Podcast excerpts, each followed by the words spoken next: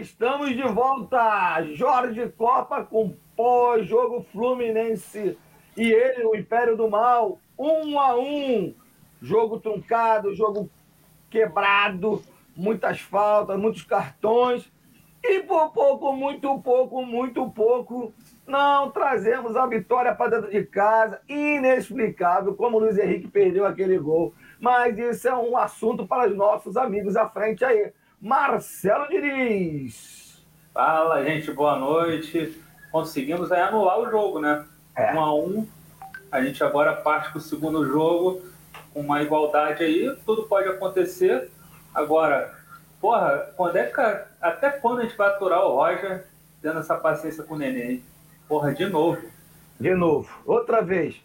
E meu amigo Edgar. Edgar, bem-vindo aí ao Mais um Pós-Jogo. Vamos que vamos.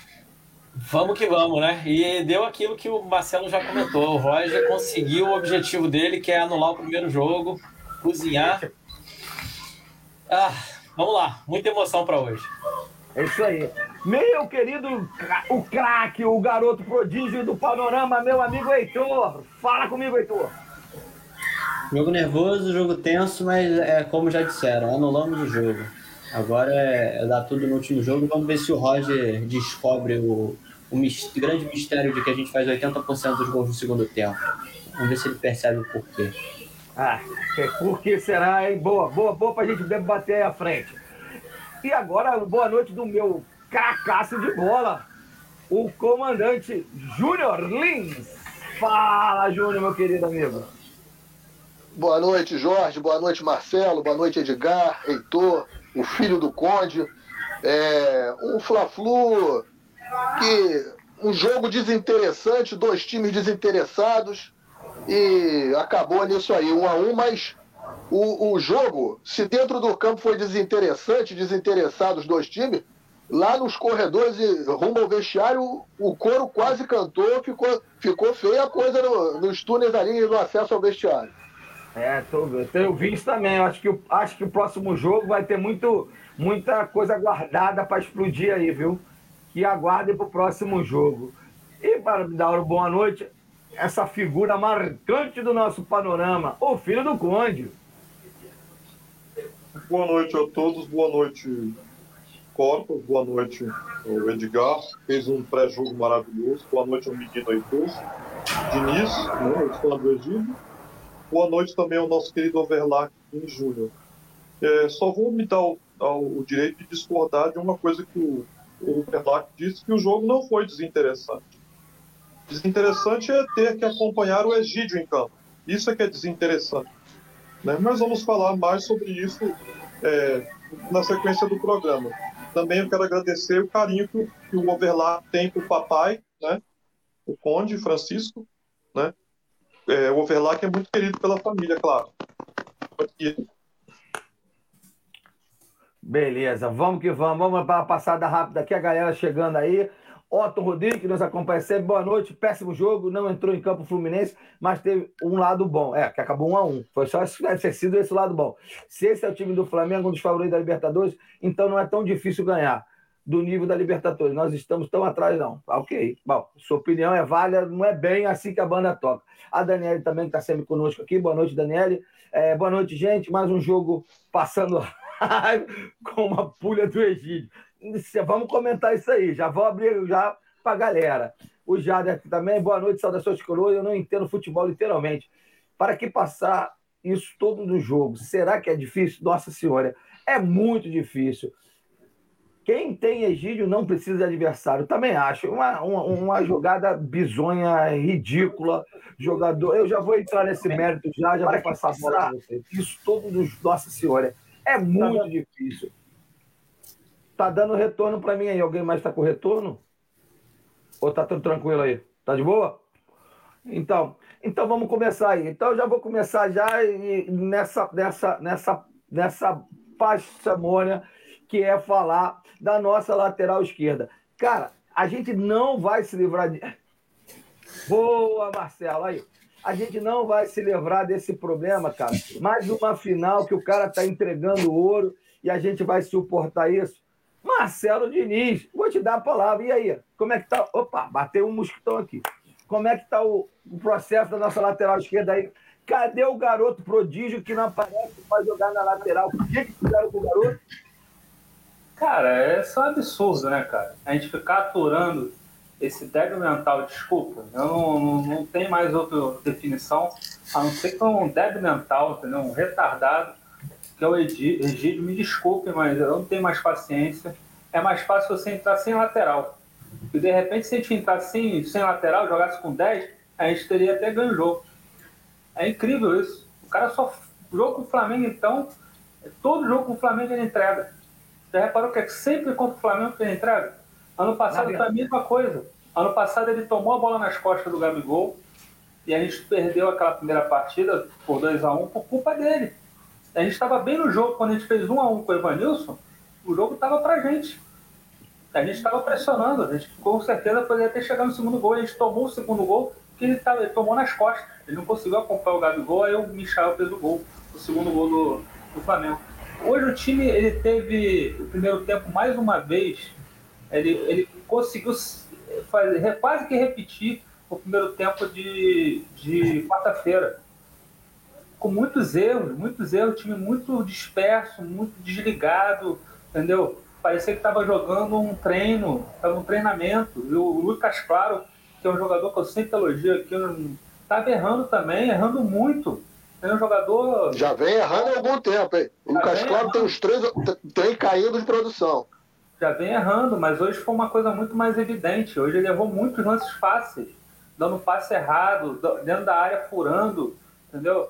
Assim, eu não tô aqui é, caça as bruxas ao, a, a, aos jogadores não, mas o Lucas Claro, quando joga bem, te elogia, quando joga mal também te, te, pega no pé. Ele vem jogando mal alguns jogos aí, mas hoje foi um, um jogo, um pior jogo do Lucas Claro que eu vi em toda a temporada. Entendeu? Então, é, o primeiro tempo foi favoroso. O Fluminense poderia. Até o Flamengo nem, nem foi tão incisivo no primeiro tempo, mas com, a, com o Fluminense jogando tão mal, eles poderiam até ter saído com 2 ou 3 a 0 no primeiro tempo. O Fluminense passou é, muito sufoco, poderia ter feito um gol com o Kaique, né? mas, mas é, a gente jogou muito mal primeiro tempo e, e, e porque também temos um jogador que eu já vim falando há muito tempo, que está atrasando o meio campo, transição lenta, aquelas coisas todas que a gente vem falando, que é o Nenê. Né? É, é complicado. Já vou pegar o gancho já, Edgar. E aí? Até quando a gente vai ter, vai ter que suportar a lentidão do craque Nenê no meio campo do Fluminense?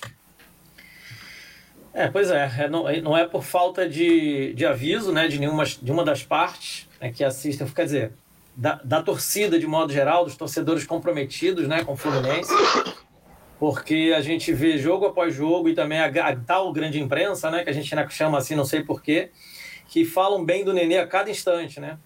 É, e elogiam os feitos do Nenê, aqueles três gols do Figueirense, ou seja, esses feitos do Nenê.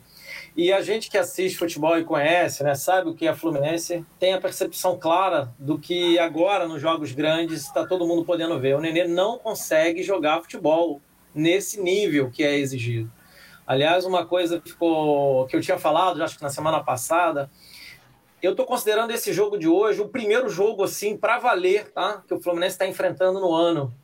É, e, e o, todo mundo pode supor o River, a Libertadores. Gente, os times colombianos são muito fracos, eles têm muita vontade, mas são muito fracos. O nível técnico deles é muito abaixo.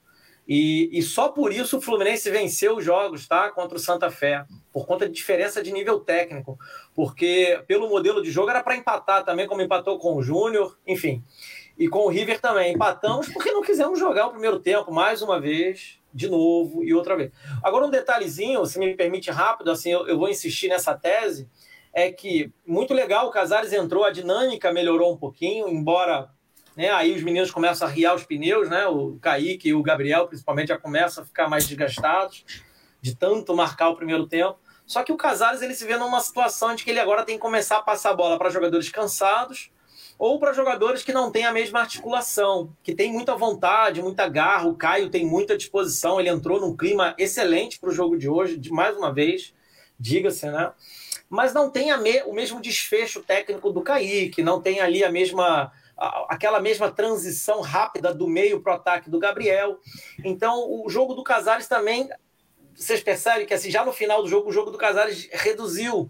Ele, ele desaparece do jogo, porque o Fluminense começa a insistir em bolas é, é, diretas, tanto que tem uma jogada muito legal de ver que ele aparece como um ponta direita para tentar participar de uma jogada uma vezinha, porque ele ficou anulado, ele ficou no meio campo e ninguém olhava para ele, ninguém tocava mais para ele.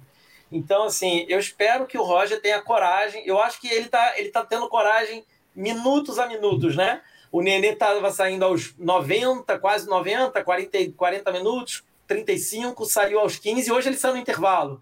Tá, tá começando a rolar um avanço aí na hora que o Nenê sai. Vamos torcer para que o Roger tenha ainda mais coragem e, e seja ali. Pô, Nenê, descansa hoje aí, meu velho. Deixa eu jogar com a rapaziada aqui. Eu vou, eu vou continuar. Obrigado, Edgar. Eu vou, vou continuar na linha, na linha da, da leitura do meio-campo do jogo. E, cara, assim, eu, o que eu vi do, do Fla-Flu foi o primeiro tempo, o Gerson deitando e rolando em cima do meio-campo do Fluminense, né, Heitor? Deitou e rolou. No segundo tempo, ele estava voltando de contusão, fez a gravatinha com a língua lá, pregou, aí o time do Fluminense cresceu. É, é só eu que li. Você chegou a ver essa leitura, você também está vendo o Gerson sobrando e ninguém encostando. E qual seria, o que, que a gente poderia fazer para anular o Gerson, que é o cara que está coordenando dentro do, do, do, do jogo do meio-campo inteiro? O Fluminense não teve meio-campo no primeiro tempo, e no segundo apareceu um pouquinho, porque, como eu te falei, o Gerson pregou. A minha leitura, como é que é como é que você leu essa, como é que você viu essa, essa, o meio-campo desse jogo aí? Foi muito nessa tônica mesmo. O Gerson no primeiro tempo, e aí acaba pesando a diferença técnica também. O Gerson ele se antecipa aos volantes do Fluminense, ele dribla mais rápido, ele pensa mais rápido que todo mundo. A gente já sabe que essa é uma deficiência do Fluminense há tempo já, e como não está treinando alternativas de talvez botar três volantes ou alguma outra coisa, a gente já sabia que ia acontecer nesse jogo o domínio do meio-campo do Flamengo. É um time muito mais intenso e ainda tem essa diferença técnica que fica clara aí. Só para pontuar também do, do Egídio, que eu acho que a gente precisa falar, porque não dá, gente. Eu, a minha primeira coluna no Panorama no começo do ano, eu fiz uma análise sobre o elenco do, do Fluminense para o ano, já com todas as contratações. Eu escrevi que não dá, não adianta. Em 2008 a gente chegou numa final de Libertadores, né, com um perigo na volância. E a gente tomou os gols da semifinal e da final do Maracanã, todos em cima dele, dribles em cima dele, jogadas em cima dele. É, parece agora. A gente não tem um time tão brilhante quanto tinha naquela época, mas o time é todo muito melhor que o Egídio. É impressionante. A gente contratou duas opções para ataque, uma opção para meio campo e não contratou um lateral titular que era completamente necessário. Era claramente necessário. E se não contratou, que testasse a opção da base. Também não testou, ignorou o GT, ignorou o Marcos Pedro. No Carioca colocou o Raí, que claramente não seria uma grande opção. É, realmente não dá para entender essa posição do Fluminense.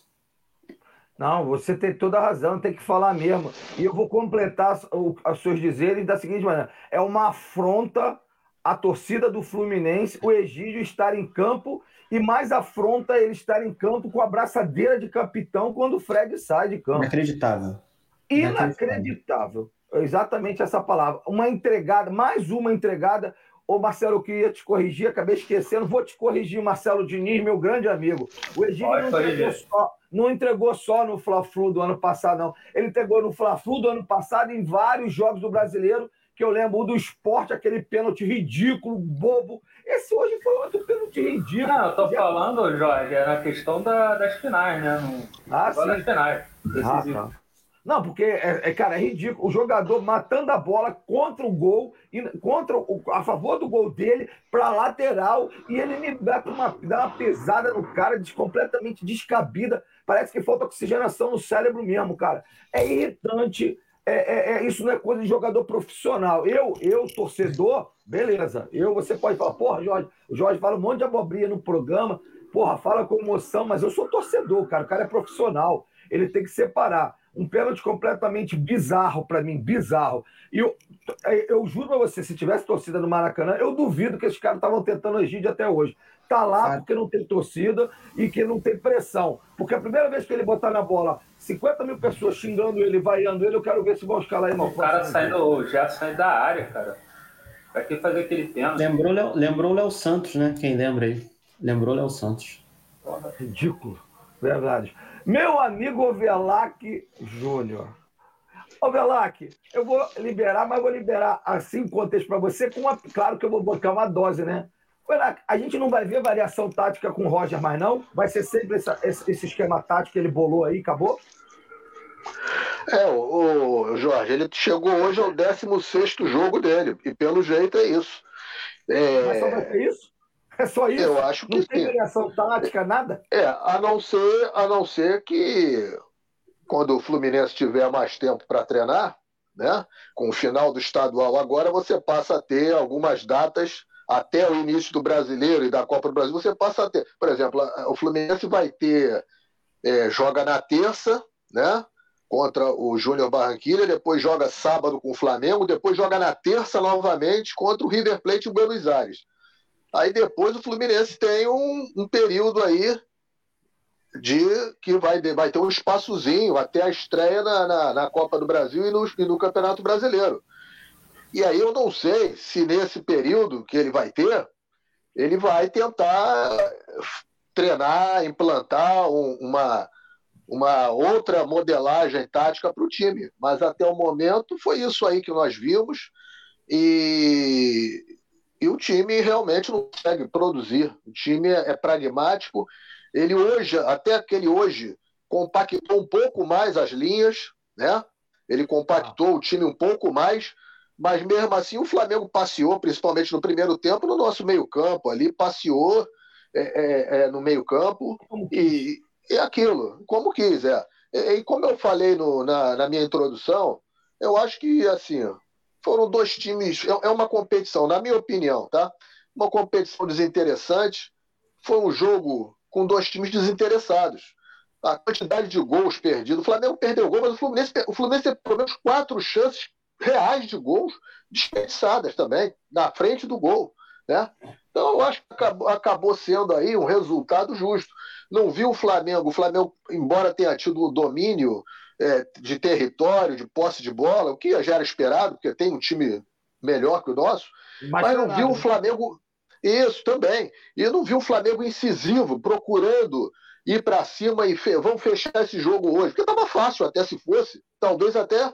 Mas não foi, em momento algum, aquele Flamengo incisivo de querer ir para cima, Sabe, foi um jogo assim como quem diz, tem outro jogo semana que vem, aí semana que vem a gente a gente resolve, né? Agora a questão do, do Egídio, é, infelizmente eu acho que está mais do que também comprovado que não, não vai haver mexida nesse sentido, né? Quando muito por contusão ou suspensão, ele vai botar o Danilo Barcelos e só se cair um raio no, durante um coletivo, pegar nos dois jogadores, aí vai ter que escalar o Jefté ou o Marcos Pedro.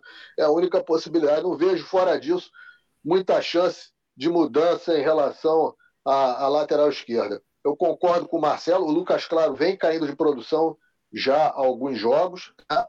e isso é preocupante, é, porque o Lucas Claro é um esteio daquela nossa zaga junto com o Nino. Né? Hoje, um jogador que não vinha atuando bem nos últimos jogos, mas hoje, na minha opinião, fez uma grande partida, foi o Calegari. Né? Não, é, não é fácil você ter ali o Bruno Henrique nas tuas costas, e ele, eu acho que se saiu muito bem. Aliás, o Calegari tem saído bem em Fla-Flus, está se especializando em marcar o, o, o, o, o Bruno Henrique, né? É, exatamente. E o restante do time, eu né? acho. Oi? E quase fez um gol. Hoje, inclusive, nós vimos o Calegari indo à frente, a linha de fundo, durante três, quatro vezes. Coisa que também é difícil de ver nos jogos. E ele se apresentou hoje. Eu acho que fez, para mim, o Calegari foi o grande jogador do Fluminense hoje. Fez uma grandíssima partida. E, para fechar, é que o, realmente o, o Nenê, na fase que está, não tem condições de ser titular no time do Fluminense. Não tem a menor condição. Muito embora, na minha opinião, a entrada do Casares no jogo de hoje não tenha modificado muito o panorama. Eu não, acho que se, se, se, deu muito mais em função do cansaço do meio-campo do Flamengo, do Gerson principalmente, do que qualquer coisa que possa ter sido aí feita pelo, pelo Casares. O Casares ainda precisa, eu acho que, encontrar um posicionamento. E talvez o que o Edgar comentou tenha aí possa ser o, o, possa vir a ser o caminho, né? Que ele possa poder jogar com os jogadores já ainda frescos no jogo, né? Ao invés de entrar com jogadores cansados ou jogadores que tenham uma técnica inferior aos titulares. É, concordo com você. E eu acho sim que, o, que o, o, jogo, o jogo é essa história que não vale, o carioca não vale nada, que ninguém liga, é o caramba. Se fosse assim, o time deles não seria o time titular, seria um time um time misto, é. alguma coisa parecida. E, é, eu acho que o campeonato vale, Jorge. O campeonato, eu, por exemplo, não ligo, mas acho que o campeonato vale. Tanto é que você vê a, a cidade toda, hoje, todo mundo, camisa nos seus clubes na rua. O, você, o silêncio que ficou a cidade à noite, é o Fla-Flu, né? Eu não dou valor ao Campeonato Carioca, para mim é pré-temporada, mas o campeonato tem, é válido, é claro que é válido. É, válido. É, ainda mais se a gente está lá nove anos sem beliscar alguma coisa, né, cara? Aí daí mais válido é pra gente ainda. Eu acho que tem que beliscar sim, com vontade.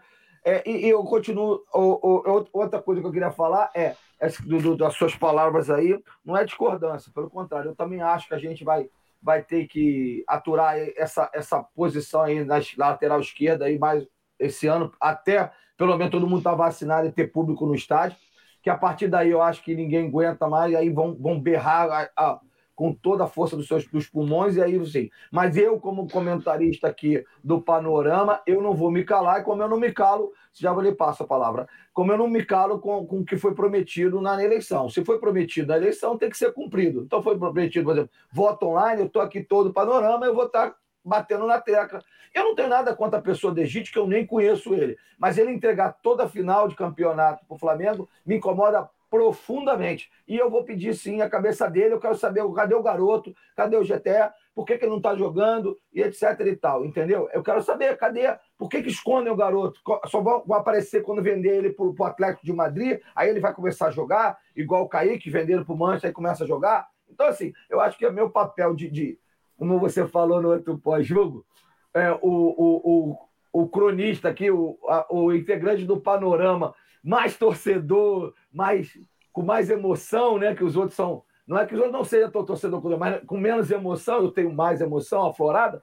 Eu vou ficar enchendo o saco aqui, porque não aguento mais nenê no campo, não tenho condição para o nenê. Egídio, a gente já fala miseravelmente há quanto tempo, como eu falava do Miguel também que está aí mais uma vez, está aí, sumiu, desapareceu, acabaram com ele. Alguém vai ganhar dinheiro, que não seja o Fluminense. Mas, voltando para o Fla-Flu, vamos lá para o meu amigo, é, filho do Conde, já ia.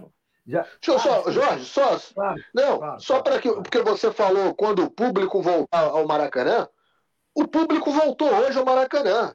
Absurdo. Só não tinha torcida do Fluminense. Mas Absurdo. tinham lá mais de 300 torcedores do Flamengo, inclusive com um cântico de torcida organizada. É, é tinha torcida no Maracanã hoje. Então, eu, é uma vergonha o que aconteceu hoje. A, o, o prefeito da cidade, a Secretaria de Saúde do município, tem a obrigação de amanhã questionar o Flamengo e a federação, que houve um desrespeito ao decreto vigente.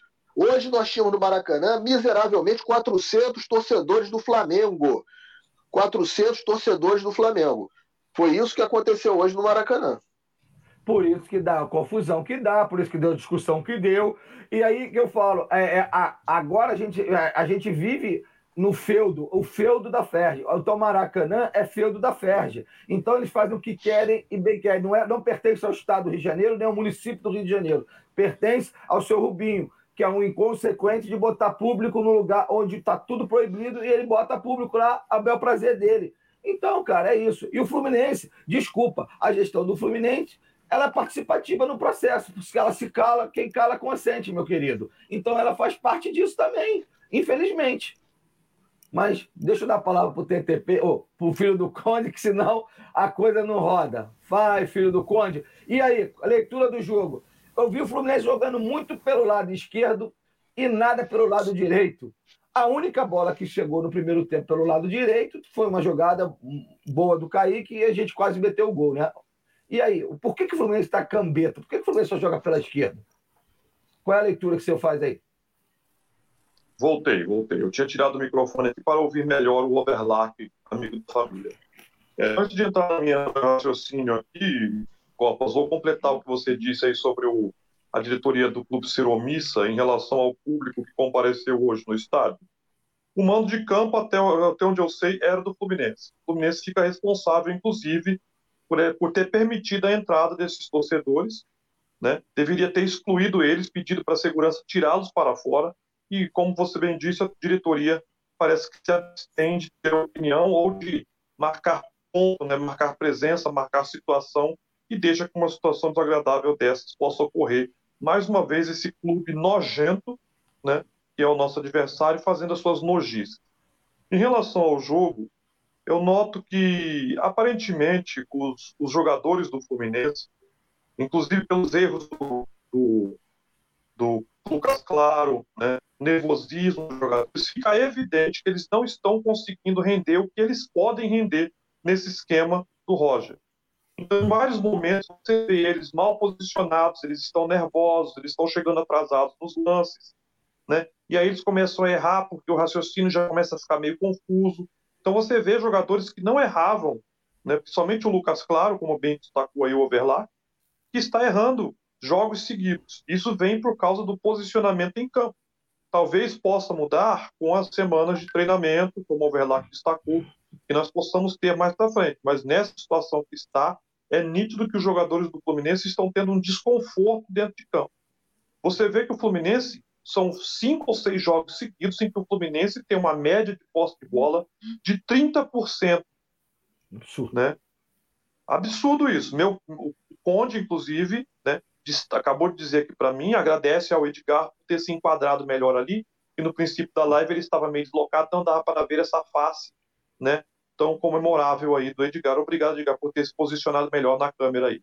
Em relação ao ataque pela esquerda, é, o, o Fluminense eu não sei. Há, há um, um raciocínio que na, na, na, no ataque o Egito seja mais efetivo que o Calegari. Né? Inclusive, ele fez o cruzamento hoje, absurdamente, né? e saiu, acabou saindo gol de empate.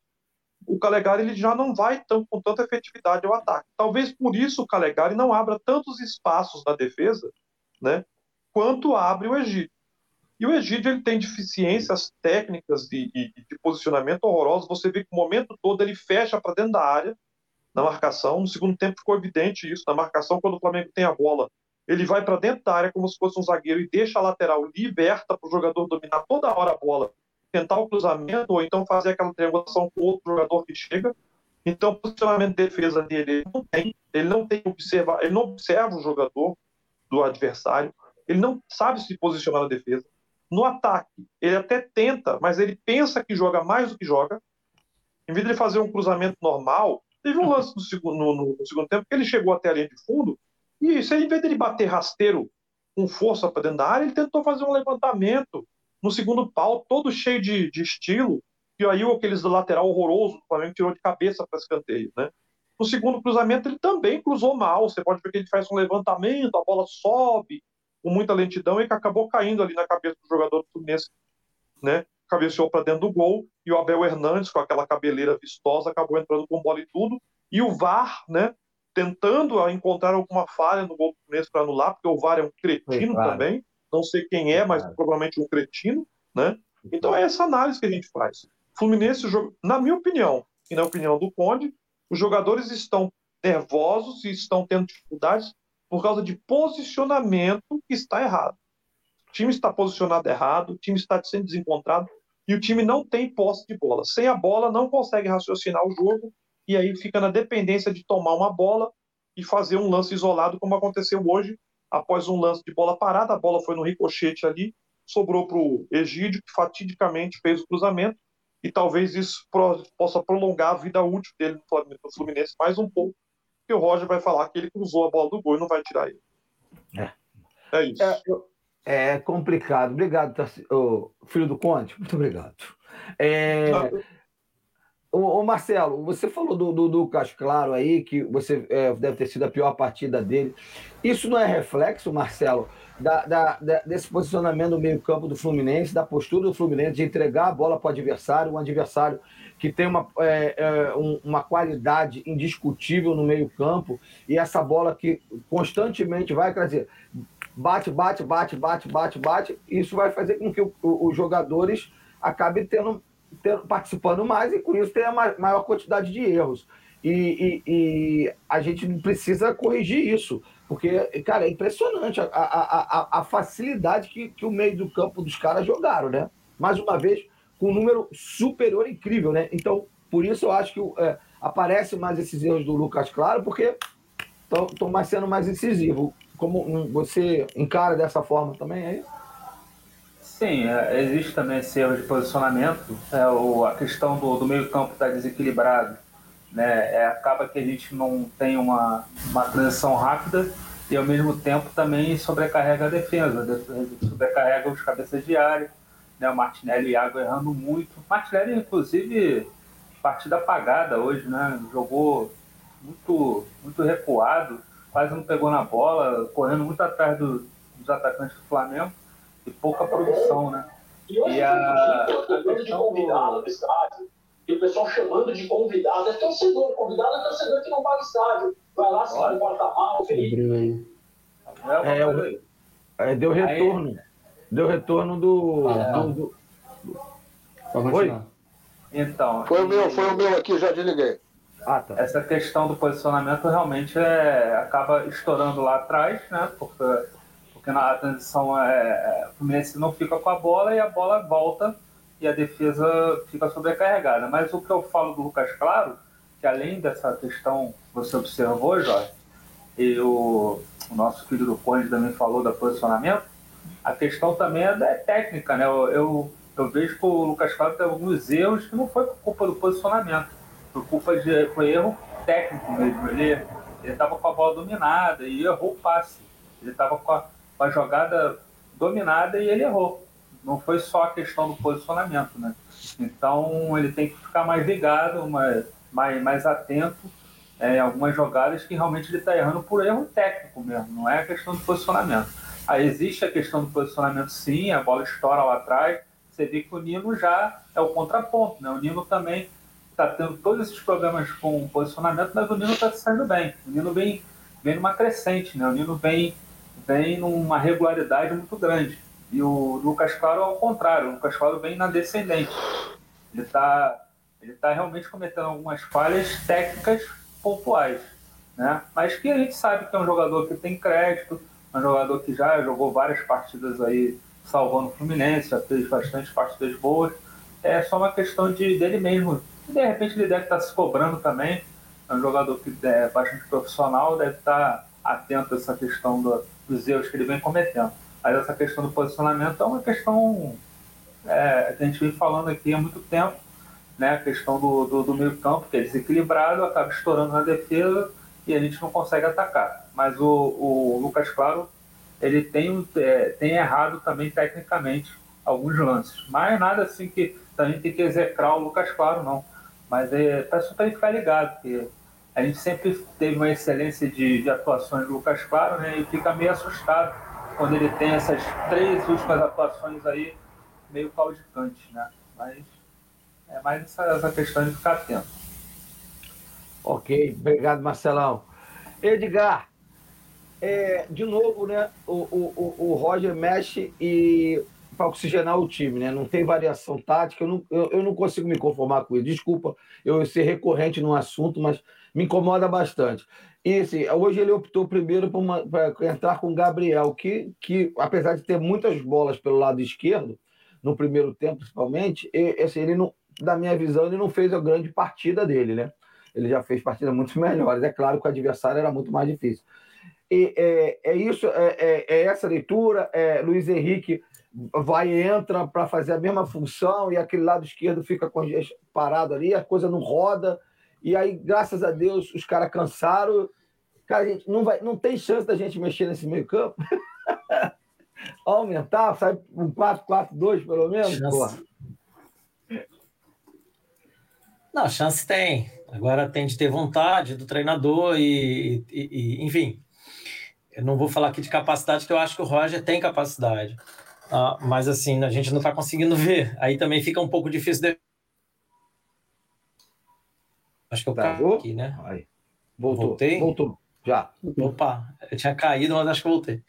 Então, eu acho que o Roger ele, ele perdeu já todo o tempo que eu acredito que ele teve tá, para testar variações, que era, não, com todo respeito àquelas equipes do Carioca que nós enfrentamos, são muito fracas. Ali era para ele ter variado bastante. Né?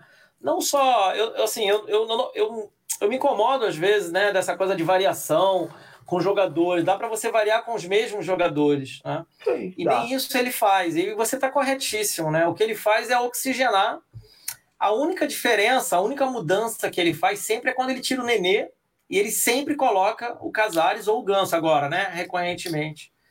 Então, nesse aspecto, ele muda sim, porque o, o tanto Casares como o Ganso são meias de articulação. O Casares é até um pouco mais ofensivo que o Ganso. Né? O Casares tem característica de chegar mais perto da área mesmo, assim, já historicamente dele. O Ganso é aquele jogador de meio que fica ali pá, pá, pá, pá, pá, pá.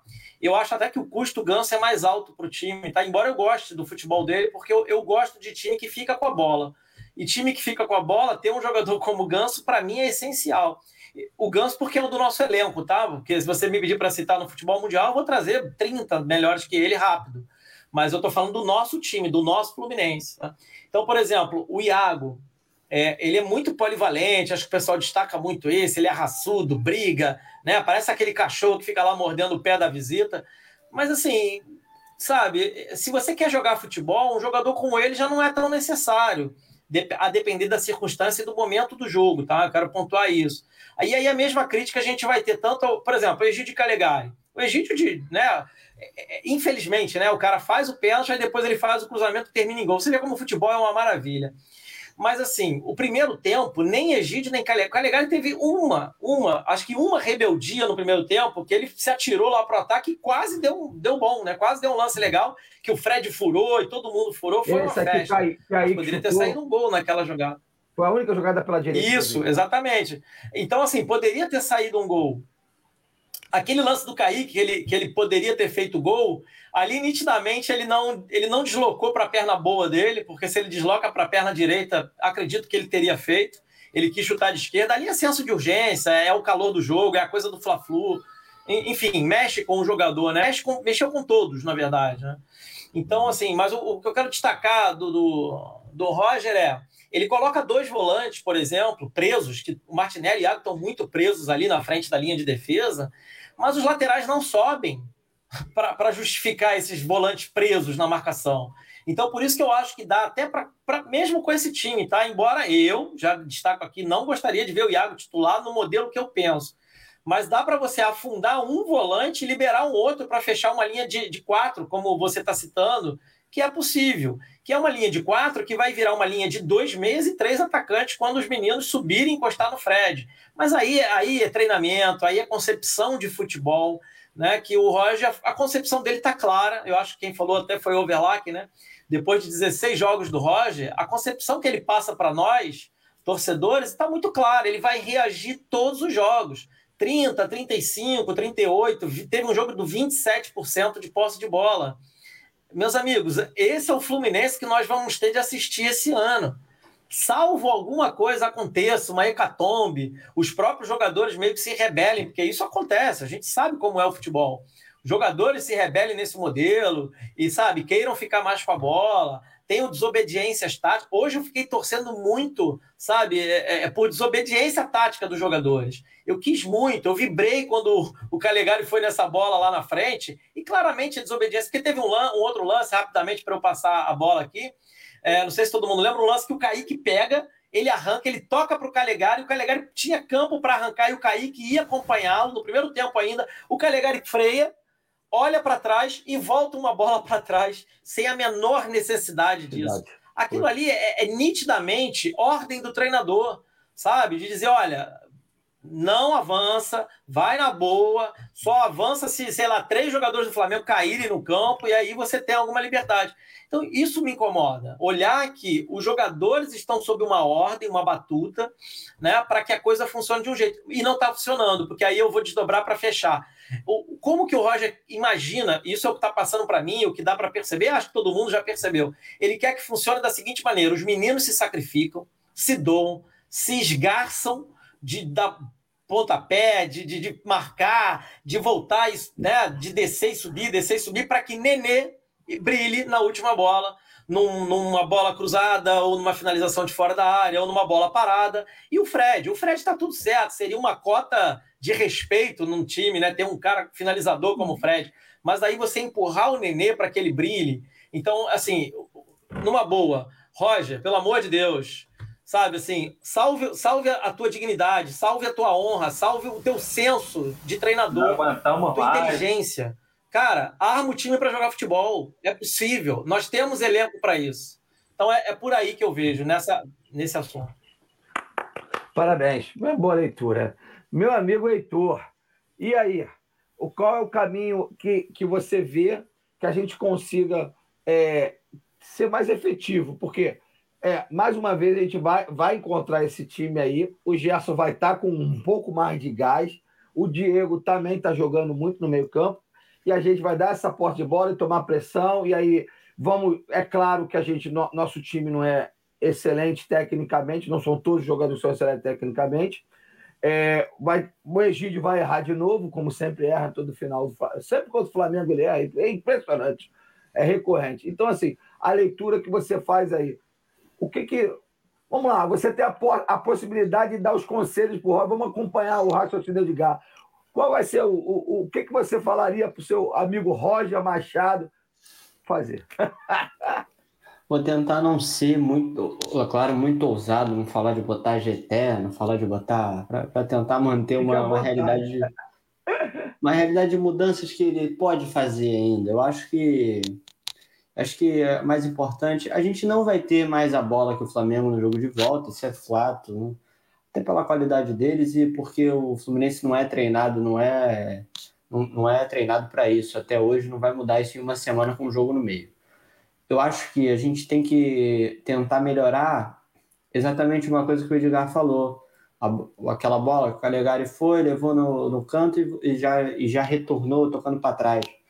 A gente tem que assumir que a gente vai jogar no contra-ataque. Eu acho que o, o Roger, às vezes, ele, ele fica numa ideia ele não faz nenhum nem outro. Eu não vejo problema em jogar no contra-ataque. Eu vejo problema em, em marcar atrás e querer ficar enrolando com a bola.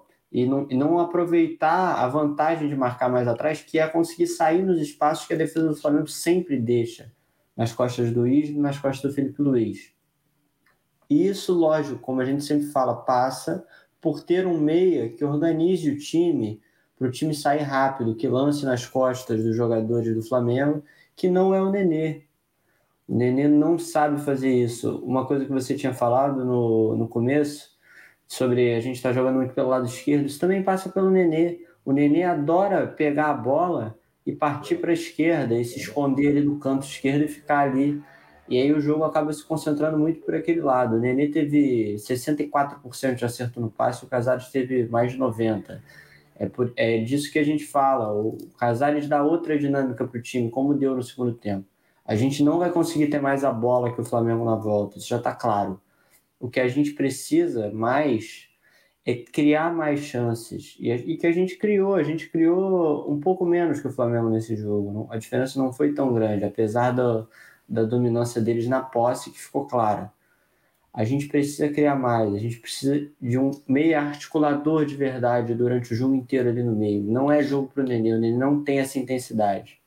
O, o Fred, lógico, ele, ele é muito bom finalizador, ele tem que ter uma cota para ele ali. Mas, mas os dois, junto com o Nenê, atrapalham muito o andamento do jogo e cansam os garotos, como vocês já falaram. Eu acho que é isso. A gente precisa de um. Os meus conselhos para o Roger se passariam muito por mudar ali a questão do Nenê e, e, e colocar o time para sair mais rápido em contra-ataque. Com certeza. É, é, é, é assim, eu, eu entendo futebol muito pouco, né? Então, é assim, eu leio exatamente como vocês acabaram de abordar aí.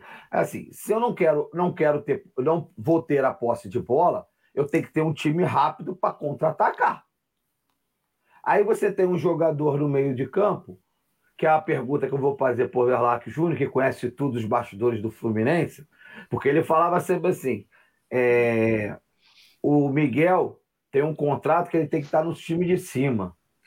Aí eu pergunto, é a pergunta que vai ser para ele, você responde já já, é O Nenê tem contrato para ser titular do Fluminense? O contrato dele diz que é obrigatoriedade. O Egídio também tem contrato com obrigatoriedade de ser titular do Fluminense? São essas perguntas que eu vou te passar já já. Então, assim, eu, a leitura que eu vejo é essa. Se o Fluminense ele, ele, ele vai abdicar de ficar com a bola, vai jogar no contra-ataque, eu não posso ter o Nenê no meio-campo fazendo corrupio, jogando a bola para trás, segurando para sofrer falta, para jogar a bola na área. Cara, isso aí não, não, não, é, não é uma tática inteligente, na minha visão de futebol. Mas o meu, meu amigo Overlac Júnior, que conhece muitos bastidores do Fluminense, vai me responder as perguntas aí e abordar esse processo de se dá posse de bola, você tem que ser rápido. Como ser rápido com o Nenê em campo? E aí, é, esse é o grande, esse é o grande, o grande dilema que o, o, o Roger tem. Porque ele, para jogar de forma reativa, ele tem que ter uma transição muito rápida. Né? E ele não tem. Aliás, ele não tem, o Marcão não tinha e o Odair também não tinha. A, a, a diferença é que os times do Odair, é, o time do Odair jogava muito mais compactado mas você lembra que nós tínhamos o Evanilson, que invariavelmente era substituído com 10 minutos do segundo tempo, porque não aguentava. Ele jogava quase na nossa intermediária e quando roubava a bola tinha que correr quase 70 metros com a bola e chegava lá na frente quase que sozinho. Então é, é, é um, um, estilo de jogo que o Fluminense vem adotando desde a época do, do Odair, né? Só que o Fluminense não conseguiu ainda, nenhum, nem, nem Odair, nem Marcão e o Roger até agora, não conseguiram estabelecer um mecanismo de aproveitar as peças de velocidade que ele tem. Porque esses meninos, da maneira que são escalados, por um lado pelo outro, tanto o Kaique como o Luiz Henrique, como hoje o Gabriel, eles acabam não tendo efeito nenhum quando vão ao ataque, porque quando chegam lá já estão estourados, já estão cercados por dois, três, e, e invariavelmente quando chegam, eles têm que parar e esperar, porque eles, o Fred, o Nenê, não vão acompanhar eles na mesma velocidade para chegar para a conclusão. Então é muito complicado. É muito complicado. Passa então por quê? Passa por a mudança das duas peças que podem estar atrapalhando isso. Mas aí você vai barrar o Fred? O Nenê? Tudo bem, você pode até buscar ali, tentar um Paulo Henrique Ganso, tentar um Casares. Mas e o Fred? Vai barrar o Fred? Vamos então de Bobadilha, vamos então de, de Abel Hernandes. Se o João Kennedy estivesse apto a jogar futebol, seria uma válvula de escape, mas infelizmente, ao que parece, nem tão cedo nós teremos João Kennedy. Então, é extremamente complicado. E outra coisa, o Fluminense hoje tem dois laterais que jogam a moda década de 60 né? São dois laterais. O Fluminense, durante um tempo, tinha dois alas, que eram Gilberto pelo lado direito, Caio Henrique pelo lado esquerdo, né? Que davam um suporte. Davam suporte. Hoje você não tem o suporte dos laterais. Então nós estamos aqui hoje, todo mundo comentando as investidas do Calegari. Quando deveria ser uma coisa normal, não, nós estamos comentando como um troço fora do normal. Então você vê a dificuldade dificuldade. Ainda assim, ainda assim, o Fluminense, na era Roger Machado, marcou 30 gols nesses 16 jogos. Dá uma média de quase dois gols por partida. Agora, 85% desses gols oriundos de jogadas aéreas. Talvez seja aí o segredo dele manter o Nenê pelo menos meio tempo. Não sei. É, é, é, tudo é a concepção, passa pela concepção de jogo que tem na cabeça do treinador. O que ele está nos deixando transparecer é que essa é a concepção dele. Ô, ô Velar, eu só vou dar um dado, então, já que você passou um aí, que é 80% de bola aérea, só que desses gols do Fluminense, 30 gols que o Fluminense fez, incluído de hoje, 26 gols foram no segundo tempo. Isso, Quando... isso, Então, a maioria deles, o Nenê nem em campo estava mais, se bobear. Eu não sei precisar não, todos. Porque, não, não porque o Nenê, o, Nenê, o, o, Nenê, o Nenê fica em campo hoje porque ele saiu no intervalo, mas normalmente ele vai até 15, 20. No, no jogo passado ele foi é, quase exatamente. até 30 minutos. É, hoje, é que ele, hoje é que fugiu a regra dele sair no intervalo. É. Entendeu? Entendi. Entendi, entendi, entendi, entendi. É isso. Então, deixa eu, quero... deixa eu só comentar uma coisinha aqui rapidinho no comentário. Comenta o comentário. Rapidinho, uma, uma, só uma situação que o, que o Rodrigo César comentou aí, ele está correto, eu, é um erro meu, uma imprecisão da minha pessoa, do Kaique, realmente ele é canhoto, né? E eu falei que ele era destro aqui. É um desses lápis que a gente querendo comentar uma situação e fica um pouco tenso.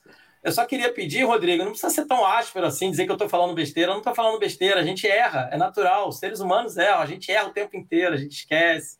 Né? Então, assim, muito obrigado pela sua participação, mas tranquilo, eu sou seu amigo, cara, sou seu inimigo, não. É só isso mesmo. Não é meu amigo, não, né? É o Rodrigo César Nunes ah, Matos. É, é, outro. É outro, não é o Rodrigo Moreira, é nosso parceiro, não, não é. Rodrigo, aqui a gente, a gente, ninguém é profissional, todo mundo dedica um tempo e realmente a, gente, a gente erra. Eu também erro bastante, até porque não tem nada a ver com a minha área de atuação, nem repórter, eu sou nada disso. A gente aqui, a gente simplesmente fornece nosso tempo para o panorama com maior amor e carinho. Mas valeu pelo, pela ajuda aí. Muito obrigado. e ele veio com dois comentários em cima, agora que eu vi. É que eu não estou lá em cima ainda, não, não, não dá, é muita gente comentando, graças a Deus, a galera participando. Cadê o Pedrinha? O, o filho do Conde então, é que é, eu, quero, é, eu vou continuar mais do mesmo aqui, mas para participar com a gente aqui. Ele diz que vários jogadores abaixo. Os jogadores vêm abaixo, a gente vem, ah, o jogador está abaixo, está abaixo, está abaixo, está abaixo. Há muito tempo a gente vem falando que o jogador está abaixo. Ah, o Kaique está abaixo. Ah, o Gabriel está abaixo. Ah, o Zé está abaixo. Ah, não sei quem está abaixo. Ah, cara, esse esquema tático, ele atrapalha muito a progressão dos nossos jogadores, cara. Isso não é nítido para você também? Olha, Corpas, é, como eu já disse no comentário anterior, esse esquema tático aí prejudica os jogadores do Fluminense. Você vê, por exemplo, o, o Luiz Henrique joga como assistente lateral, como bem destacou o Overlack aí, quando ele pega a bola, ele tem que carregar 70, 80 metros a bola para chegar até o ataque. Chegando lá, ele olha de lado e vê que o Fred e o Nenê não tiveram velocidade para acompanhar. Né? Isso quando a bola cai com o Kaique ou com ele. Quando a bola cai no Nenê, o Nenê dá ali uma de. Né, aquele brinquedo que tem no parquinho, cheio de cavalinhos, que fica rodando no lugar e Nossa. não dá continuidade na jogada. O carrossel. Isso mesmo. Carrossel. Então, o que acontece? O Fluminense precisa entender o seguinte no minha concepção de futebol, um jogador como o Kaique, com toda a categoria, com todo o estilo de futebol que ele tem, ele não pode ser auxiliar de lateral. Ele deve ser o, o destaque do time. Ele tem que ser o jogador que está livre para jogar. Ele tem que ter a bola, mas para jogar ele tem que ter a bola. Fluminense, então, hoje, como o Overlack disse, a concepção de jogo do Roger é essa. Né? Até onde vai, nós não sabemos. Até onde vai, aguentar essa pressão, nós não sabemos. Agora, temos também que entender o seguinte: eu estou defendendo ele aqui. Vou dizer uma coisa aqui que é, é, é uma verdade. Mesmo o time jogando tão mal, mesmo os jogadores não rendendo, os resultados estão acontecendo. Ah, não começa. O que, que evidencia isso? Não, calma, eu vou explicar o que, que eu estou falando. O que, que evidencia isso? Que evidencia que nós não estamos tão errados. Significa que se o Fluminense jogasse o mínimo que nós pedimos aqui, o Fluminense teria muito mais facilidade de vencer os jogos. Porque se jogando da forma que está, sem posse de bola, jogando mal, com jogadores mal posicionados, o resultado está vindo, você imagina se o Fluminense tivesse concepção de jogo como a do Edgar, como a do, do Heitor, como a sua mesmo, que fosse colocado em prática. Nós estaríamos aí destruindo e esmagando os nossos adversários, é evidente. Porque um futebol medíocre desse, nós estamos fazendo com que os outros times tenham dificuldade de nos vencer, se nós jogássemos para cima deles, nós sairíamos muito melhores de campo. Se o Fluminense tivesse um posicionamento melhor hoje, ele teria goleado esse time do Flamengo com toda certeza. Não, não estou sendo arrogante, mas a realidade é essa. O time do Flamengo cansou no segundo tempo, um time extremamente que mesmo com o controle do jogo fazia entradas altíssimas, aquele jogador do Diego Rio, jogador violento, que se a arbitragem tomar um pouco mais de atenção ele, ele não termina os jogos. Um jogador violento, ele só entra para machucar.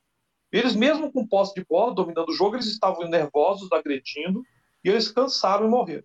Se o Fluminense tivesse uma consciência tática mínima tivesse um posicionamento mínimo, colocando em prática muitas das coisas que são ditas aqui pelos comentaristas do Panorama, o Fluminense até, eu acredito que podia golear é, adversários como esse de hoje, esse Flamengo, e o, o último adversário do Santa Fé. O problema é que o time é montado para lá um tempo e tentar vencer numa bola isolada no outro. O resultado está acontecendo, mas poderia ser muito melhor. O Fluminense poderia ser protagonista, como diz o nosso patrão aqui, o Andel, e não coadjuvante, e não um azarão. Eu não quero mais ver o Fluminense como azarão, eu quero ver o Fluminense como um protagonista. Protagonista dos jogos. Posse de bola, ou girar essa bola, fazer o Kaique jogar, para que ele possa dar as possibilidades para o Fred colocar as bolas para dentro. É isso. É isso. É só se o Roger assistir dois programas do Panorama, muito embora muitas vezes a gente troque aqui os pés dos jogadores, o Roger vai aprender futebol. Né? Eu acho que a troca do pé do jogador é apenas do detalhe. Né? Se nós pegamos um atacante e jogamos como auxiliar de lateral, a troca do pé de um jogador é, é, é, é irrelevante. É pequeno perto disso. É irrelevante. Diria eu. Irrelevante. Irrelevante. Então, obrigado aí, filho do Conde. Então, é, eu vou passar a rodada agora das considerações finais para vocês, mas antes disso eu vou falar, né? Que, mais uma vez, é, o árbitro inseguro tomou dedada na Sim. cara do Diego, tomou dedada da cara do, do Arão, é, a, a, falta desclassificante na, que o, o Rodrigo entrou no Casares era falta para expulsão. O VAR chamou ele, ele falou, ele não foi ver, porque era para expulsar o Rodrigo Caio, que não era falta para amarelo, aquilo era falta para vermelho. E assim, mais uma vez, aí, é assim, eles querem dominar tudo e tomar conta do processo inteiro. É um, é um absurdo o que fazem com o futebol carioca. É meu protesto. E o protesto maior é por favor, tire o Egídio do time. Ele não merece jogar e muito menos ser capitão do Fluminense. Bom, vou aproveitar a ordem que está, vou passar para as considerações finais, já agradecendo a todos vocês por dedicarem o tempo de vocês, de vez estar com a família, de vez estar dormindo, para trabalhar aqui no Panorama. Muito obrigado a todos. Ovelac Júnior, começar por você, que está na ordem agora. Mudei a ordem. Jorjão, muito obrigado aí pelo convite para participar do pós. Uma um prazer estar aqui com você, com o Heitor, com o Edgar, com o Marcelo Diniz e com o filho do Conde, né? Essa figura que eu estou tendo o prazer de conhecer hoje e também com essa turma toda que interagiu conosco aqui nesse, nesse período. É, eu dizer que, olha, o arbitragem muito ruim, o juizinho muito fraco, mas acho que ele não teve nenhuma interferência no resultado do jogo, né? Não. Como de outras vezes. Ele foi ruim para os dois lados. Ele foi ruim para os dois lados. Eu, com dois minutos também, o Fred também deu peitada nele com dois minutos. Enfim, o juiz é fraquíssimo, muito fraco. É, devemos ter Bruno Arleu na semana que vem, que é o melhor árbitro da, do quadro da federação, o que não significa dizer que seja um grande árbitro, mas é o melhor árbitro que tem na Ferra de hoje, né? Enfim, e agora eu. Agora não, eu já, tá, já eu, não, eu não tinha feito aquele negócio de virar a chave para campeonato estadual, eu continuava preocupado com, com a Libertadores, né? E terça-feira temos aí um jogo em que, mais uma vez, eu vou remar contra a maré. Eu não considero favas contadas, não, né? Aí. Eu considero um jogo, muito embora eles venham com desfalque, venham quebrado, mas é jogo de Libertadores.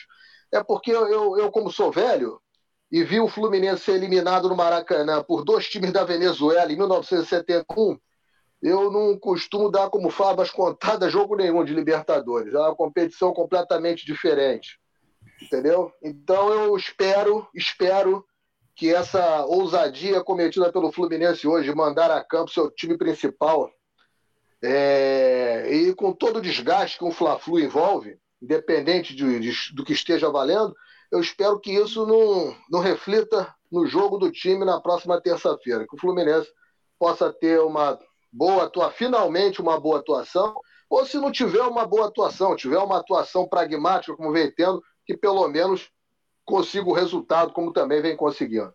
Meu boa noite à torcida tricolor. É, cara, eu, eu, eu, eu, eu vou te confessar que mais uma vez a gente vai ver. Eu, eu, a minha, é, eu não tenho esperança de ver algo diferente, é claro, porque não tem. Vai descansar agora, amanhã está de folga, se representa na segunda e joga na terça. Então, não tem o que se fazer. Agora, é um time, um time inferior a, a esse que nós enfrentamos hoje, do Império, mas é um time também corredor, é um time que toca a bola bem. Então, assim, eu acho que é, é, eu já começaria com mudanças de jogadores. Porque hoje o Fluminense vive, a verdade dos fatos é essa, Overlap. É, o Fluminense e, e demais companheiros disso, né? Não, não, não separa, não é por Overlap, é porque falou agora. É, o Fluminense vive de lampejos individuais de jogadores, cara. É isso que eu tô vendo. O Fluminense não tem um esquema tático porque ele só tem um esquema tático e esse esquema tático não está implantado. Então a gente passa o jogo inteiro sofrendo, não importa o adversário. Sem menosprezar, como você mesmo falou, mas do Volta Redonda, Portuguesa, passando pela Portuguesa, Santa Fé, é, é sempre sofrimento. É um esquema de, de, de boa. É um esquema que, que você, um time de menor expressão, ele utiliza contra time de grande expressão. É dar a posse de bola e partir no contra-ataque sendo que nosso contra-ataque, como nós já falamos aqui, nós abordamos, não tem velocidade. Então, é o sofrimento um após o outro. Todo jogo é um sofrimento. Mas isso aí é um desabafo, mais uma vez. Como, como você fala, eu sou o mais, mais emocional da galera. Edgar, é para você. O seu boa noite aí, meu querido amigo. Bom, tem um monte de coisa, eu vou falar bem resumido, muito rápido. Né? Primeiro é, é de novo, ponderar assim, um absurdo o que a Ferg e o Flamengo fizeram no dia de hoje, colocando público dentro do estádio. É isso mesmo, foi público, não é convidado. Usar a carteirada da Ferg para esses caras que estavam lá dentro, essas pessoas, porque o mando era do Fluminense, como já foi salientado aqui. Tá? Agora, que o Fluminense tome as devidas ações judiciais cabíveis e tem que ir para cima mesmo. Tá? Não deixar isso barato, não. E deu confusão. Eu estou acompanhando aqui, eu estou com vocês, mas estou acompanhando um monte de vídeo que está chovendo no nosso grupo lá. Cara, o pau torou lá no Maracanã, né? A coisa pegou feia lá, entre esses tais convidados e, e indo para cima da, da diretoria do Fluminense. Então isso não pode ficar barato, não, né? Agora, vindo de quem vem, né? Que é o clube de Remo, a gente não espera nada diferente dessa situação. Então, para eles, esse campeonato está sendo jogado dentro de campo, fora do campo nas dependências do estádio. Então é isso que eu quero salientar. Eu, eu quero muito que o Fluminense ganhe esse campeonato. Eu acho que esse campeonato, para mim, vai ter um sabor tão incrível por conta de toda essa situação da pandemia e como a diretoria do Flamengo vem agindo nos bastidores, o como ela, e aí eu, eu não vou poder falar tudo que eu penso aqui, Jorge, o como ela, juntamente né, com, com, com alguns atores aí que dominam o futebol, conseguiram acabar com a transmissão no Campeonato Carioca, o que tira substrato financeiro de Fluminense, Botafogo e Vasco e dos pequenos todos numa tacada só. E aí uma coisa que é um fato, eu não vou fazer ilação aqui, mas é um fato. O Flamengo de novo vai ser a equipe que mais arrecada dinheiro com a Globo nos campeonatos nacionais. Tá? Então assim, para bom entendedor, isso aqui já basta, para que a gente consiga, né, raciocinar junto. E outras duas coisas, vacinação já, voto online obrigatório tem que, a gente tem que forçar o Mário a fazer esse voto online, ele querendo ou não, porque não só a promessa de campanha, Jorge, mas é um testemunho rápido meu pessoal. Eu morei fora do Rio nove anos e era sócio do Fluminense em dia, todos esses nove anos. Eu tinha que vir ao Rio para votar, para qualquer coisa eu tinha que vir ao Rio. Assim, isso é surreal no mundo de hoje, ainda mais agora na pandemia que ficou claro que a pessoa mora no interior de não sei onde, está assistindo aula na faculdade, está tendo que fazer home office para o seu trabalho. Cara, voto online é o óbvio, do, assim, ululante. Não tem nem discussão esse tema. Diga. Edgar, a questão do voto online, o Mário Bittencourt não faz favor nenhum em adotar. Isso já não, está exatamente. previsto no Estatuto do Fluminense. O quando foi modificado, na época, que até o Hugo, doutor Hugo Mosca fazia parte do Conselho Deliberativo e da comissão que alterou o Estatuto, o, o, voto, a modalidade de votação online já consta do estatuto. Então, ele não precisa absolutamente, não é questão dele querer, não. Está lá. Tem que cumprir o que está no estatuto. É isso.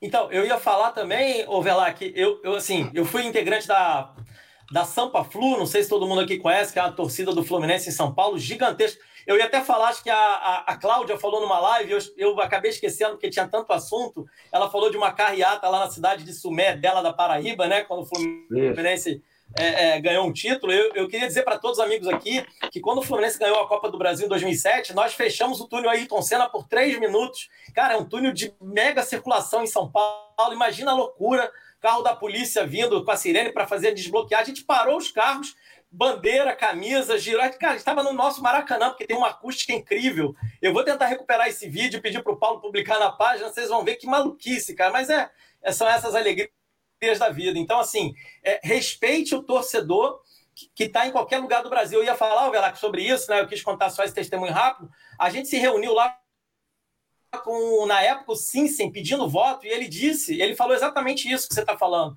que iria fazer no estatuto, porque ia valorizar, e de fato ele deu uma valorizadinha com aquela coisa do tricolor em toda a terra, tal, não sei o quê, né? É, enfim, ele fez várias ações, então, assim, isso, isso é um fato, tá? Não estou dizendo que ele foi um bom presidente, nada disso. Estou dizendo que, assim, houveram avanços nesse sentido, inclusive que de, logo depois, com, com a gente poder votar para presidente, o sócio futebol, né, no caso, poder votar. Então, assim, a gente tem que continuar cobrando esses avanços estatutários, como você bem destacou. E, por fim, minha gente, o que eu quero pedir para o Fluminense é: a gente pode competir jogando futebol contra qualquer time do Brasil. Isso te, precisava ficar evidente. A gente enfrentou o atual campeão brasileiro, o atual bicampeão brasileiro. E, e, tentando não jogar futebol, empatamos em um a um e sabemos que poderíamos vencer esse jogo. Assim, acho que está nítido para todos. Então, assim, não existe um super time no Brasil que vai ganhar de todo mundo de antemão. Então, assim, que o Roger entenda isso, porque isso é muito sério, sabe? Assim, isso, isso é muito claro. A gente pode competir contra qualquer time do Brasil. É claro que tem times com melhores qualidades técnicas, melhores jogadores, mas o Fluminense não deve nada para ninguém em termos de futebol. Então é isso, gente. Saudação, obrigado e vamos ser campeão disso daí, hein, gente. Obrigado, Edgar. Eu vou complementar mais uma coisa super importante, que assim, são coisas, são pequenas coisas que acabam passando desapercebido, que ninguém comenta, mas que fica notório. É, eu acompanho o futebol e estou acompanhando o campeonato, tanto a Libertadores e o, o Carioca. E é, por várias vezes os torcedores do Império do Mal têm pedido a cabeça do Everton Ribeiro, que não vem apresentando um bom futebol incrível que pareça, é, é, esse mesmo clube ele precisa vender um jogador para sanar as despesas e ficar no azul. E não é que o jogador que está sendo achoca, achovalhado, xingado, pedido para tirar do time, foi convocado pelo Tite de seleção brasileira? Gente, não há coincidências nesse mundo do futebol. Então, assim, é sempre ajuda, é sempre ajudado, é o tempo inteiro, não basta arrecadar mais, você ainda tem que dar um empurrãozinho. Então, é que fique claro, fique antenado que as coisas estão acontecem o tempo inteiro na nossa frente e acabam passando desapercebido. Heitor, seu boa noite, meu querido amigo. Obrigado mais uma vez por comparecer aí e nos ajudar na leitura tática. Eu gosto desse garoto lendo a, a leitura tática dele, é muito boa. Fala, Heitorzinho. Boa noite a todos, sempre agradecendo o convite, muito bom fazer aqui o pós-jogo. Falando primeiro, como, como dizia Abel Braga, eu não gosto de falar de arbitragem, mas a gente tem que falar aquele do último lance do jogo praticamente, o, Rodrigo Caio sola a coxa do, do nosso jogador e, e aquilo ali é para cartão vermelho em qualquer lugar do mundo, isso não existe. Óbvio. O VAR tinha que ter chamado e o juiz tinha que ter olhado no VAR para retomar aquele lance esse, esse lance muda o confronto. Os zagueiros reservas deles são horrorosos, a gente sabe disso. Rodrigo Caio é o melhor zagueiro do time.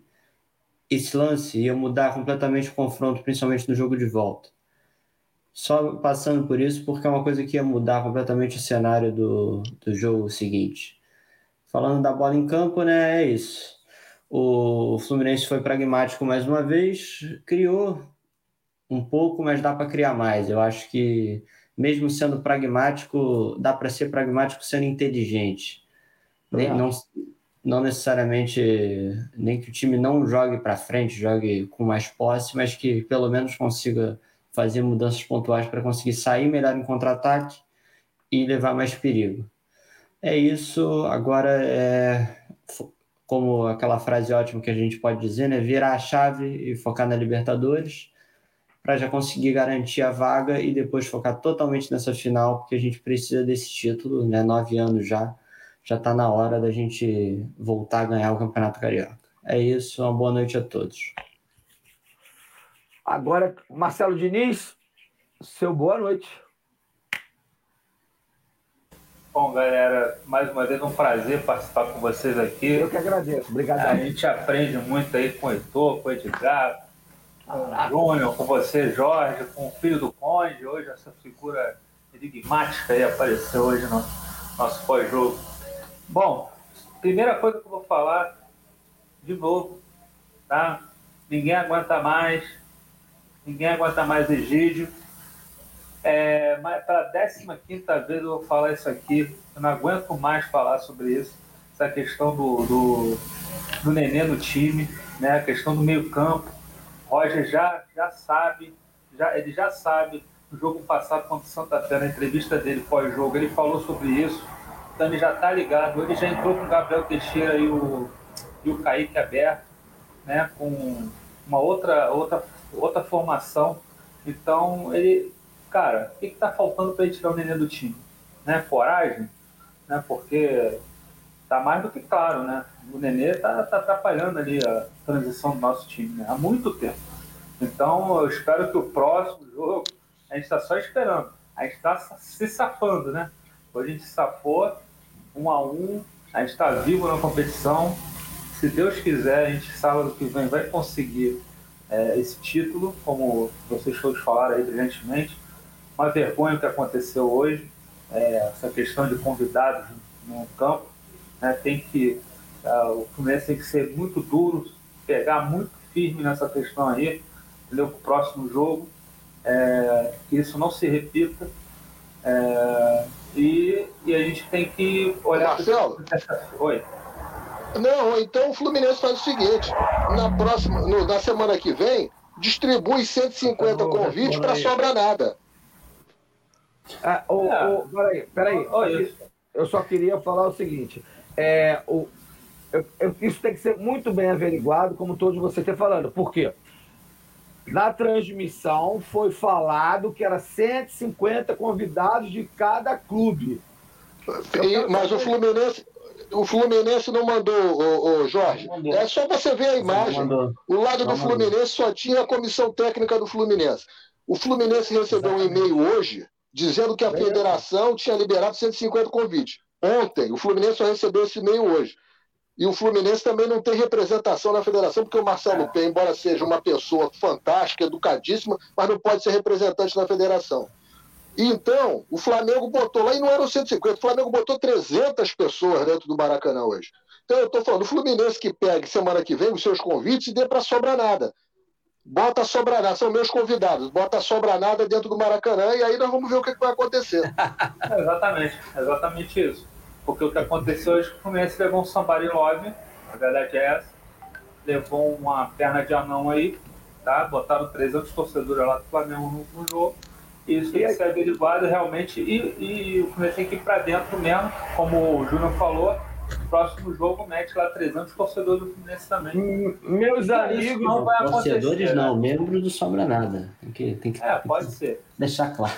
Pode ser. Meus amigos, vocês são muito, muito gente boa mesmo. A palavra é gente boa. Vocês acreditam em tudo mesmo, não é possível, cara. Vocês acreditam não, mesmo que o Fluminense, que o Fluminense vai fazer alguma representação? O Fluminense foi garfado, o Fluminense perdeu, perdeu a Taça Guanabara porque foi garfado no primeiro jogo, descaradamente, e aceitou um pedido de desculpa da Fergizinha e, e, acabou. E nós perdemos mais uma Taça Guanabara, simples assim. Jorge, a gente sabe que isso dificilmente vai acontecer, mas a gente tem que falar. A gente tem que aqui cobrar a diretoria.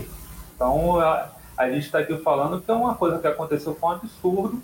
O que aconteceu hoje não pode se voltar, não pode nem, nem voltar a repetir. Mas a gente sabe que a diretoria é passiva, mas a gente tem, tem que fazer o nosso dever aqui de cobrar e continuar cobrando isso aí. Voto online é uma coisa fundamental também, como a Edgar falou, como você me falando, Jorge também, todo mundo aqui.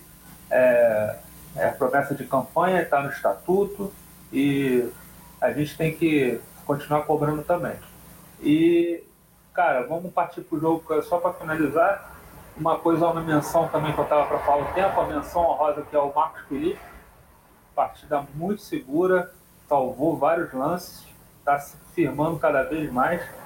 E eu fico muito feliz porque é um jogador da base também. E a gente vai provando que tem goleiro. A gente tem goleiro aí para jogar os, as competições. E terça-feira virar chavinha.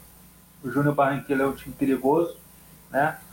A gente tem condições de, de passar pelo Júnior. é só o Roger, mais uma vez, pedir para que olhe essa questão do meio campo para a gente não passar mais sufoco, porque não dá para a gente ficar abdicando de jogar o primeiro tempo, uma hora isso vai dar problema, né? Por enquanto a gente está conseguindo se safar, mas é, é, como falaram também aí, eu concordo, o Fluminense foi o filho do Ponte que falou, que a gente tem time para jogar e, e, e, e, e não sofrer tanto como a gente vem sofrendo, né? Então é isso, meus amigos. Boa noite. Mais uma vez, muito obrigado pela, pelo convite. Estamos aí, tamo junto. Tamo junto. Valeu, Marcelo.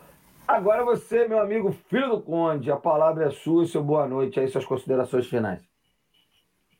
Terminar dizendo que essa Peguei. equipe horrorosa, essa equipe adversária, ela cometeu crime previsto no Código Penal no que diz respeito em desobedecer determinação do, do poder público que visa a evitar a proliferação de patógeno, vírus aí, né? Então esse clube deveria ser indiciado e alguém precisa fazer essa né, representação contra esse clube que ele cometeu hoje foi um crime contra a saúde pública, um, um clube que repetidamente vem cometendo falhas morais, né? E não precisamos entrar em detalhes aqui, falhas inclusive estruturais que já levaram pessoas à morte. Não vamos comentar aqui para não ser levianos, mas tem que ser dito isso. Esse clube está passando dos limites e o Fluminense não pode abrir mão de, como era o mandante de campo, fazer uma representação e, e provavelmente, com toda certeza, esse clube tem que ser punido ou nós não estamos mais vivendo no país que o Conde está acostumado. O Brasil do Conde não é um Brasil de injustiças. O Conde recomenda também o voto online, ele pede isso, o voto online é uma promessa de campanha, né? E o Conde também pediu para avisar aqui o nosso querido Overlac que amanhã está passando aí, Overlac, para te buscar para que a de velho encontre em Angra. Amanhã não teremos jogos, então né, estaremos com você em Angra, lá na casa do Conde, né? E se algum de vocês aí do Panorama quiser, também está convidado, mas o Overlac é presença obrigatória nesse final de semana, ele já preparou lá um vinho branco seco para você experimentar com ele. É, queria agradecer a todos vocês pelo convite, foi maravilhoso. Dizer que o jogo foi emocionante até o final e dizer que na próxima partida, aí, meu amigo, com nós com, descansando da terça para o sábado, ele jogando, se eu não me engano, na quarta para o sábado, quem terá um dia menos de descanso é eles, e nós teremos que entrar com um futebol um pouquinho melhor e dá para golear esse time, tá? E também dizer aqui, para terminar, para não me alongar muito, né, porque eu já sou meio curto e grosso, né, mais grosso do que curto, inclusive, né, agradecer a participação do Edgar, que foi fenomenal no seu pré-jogo, eu assisti ao lado do Conde, que não pôde estar aqui porque ele está muito emocionado com o resultado do jogo, por isso não, não quis participar, e ele adorou a presença, né, do, dessa análise, vamos dizer assim, individual, essa análise nenezística, que o Edgar fez, né? Insubstituível, né? No, no pré-jogo que ele fez ali, praticamente sozinho, desamparado, mas ao lado de todos os torcedores que o assistiram. Um abraço para o Heitor, nosso querido menino, que ainda está praticamente sentando no nosso colo ainda, né? Mas já está alcançando a maioridade, né? O Diniz, que é um querido, né? O Overlack, claro, e também ao Portas, e deixar aqui a menção honrosa ao nosso querido Suskind, né? Que é o nosso Raul Sussiskind, que será presidente qualquer dia desse de um clube que a gente conhece. Uma boa noite a todos, obrigado. Aqui não se rema, rapaz. Aqui não se rema. Aqui é fidalguia. Já. Somos a história. Eles têm que aturar. Pois não. Já. Só dava para, os parabéns para o Edgar também. Levou muito bem a, a pré-jogo ali. De parabéns. Tá, Edgar? Você foi muito bom no pré-jogo. Obrigado, Aliás, gente. Obrigado mesmo. Antes de finalizar, eu quero registrar aqui: o Rodrigo entrou com um comentário se desculpando, falou que as palavras é, é a gente entende, a Fla-Flu final, fique tranquilo. É emoção, eu entendo. É emoção. É, faz parte. Vamos Nenhuma. que vamos. E obrigado pela correção, amigo. Obrigadão pela correção. Vamos que vamos e bola para frente. Afinal de contas, terça-feira tem outra pedreira pela frente. É, lembrando que o, o River acusou 10 casos de Covid. O TTP falou no, no, no, no, no programa das 17 horas, bem lembrou. aproveita, Fluminense, aproveita que a gira tá cheia e curta. Vai, corre Inclusive, inclusive Dela Cruz e Borré, um dos jogadores é. aí que estão. E Montiel. É, mas tem coisa mais importante Montiel aí. também. Só Tá ok, ok. Depois vocês concluam, mas só para eu concluir, para não ficar no vácuo. É, porque é muito importante isso que, que o, o Tertuliano falou. É o Fluminense fazer representação na Comebol, porque esse time jogou com o River agora. E o River apresentou 10 casos de Covid. Não é, porra, não é possível que esses jogadores não tenham nada. Então, assim, um exame bem, bem minucioso, porque é, pode trazer, pode trazer esse vírus para o time do Fluminense e a gente ter perdas enormes durante o, a, a, Libertadores, o Carioca, final do Carioca, Copa do Brasil e Brasileiro que está começando. Então, bem lembrado, foco nisso aí. E, e gestão, voto online já. Representação na festa, representação na Comebol. Corre, que a semana está curta para vocês trabalharem. Vamos fazer valer o dinheiro do Fluminense. Agora vocês podem falar todo mundo que está fora lá. Borré.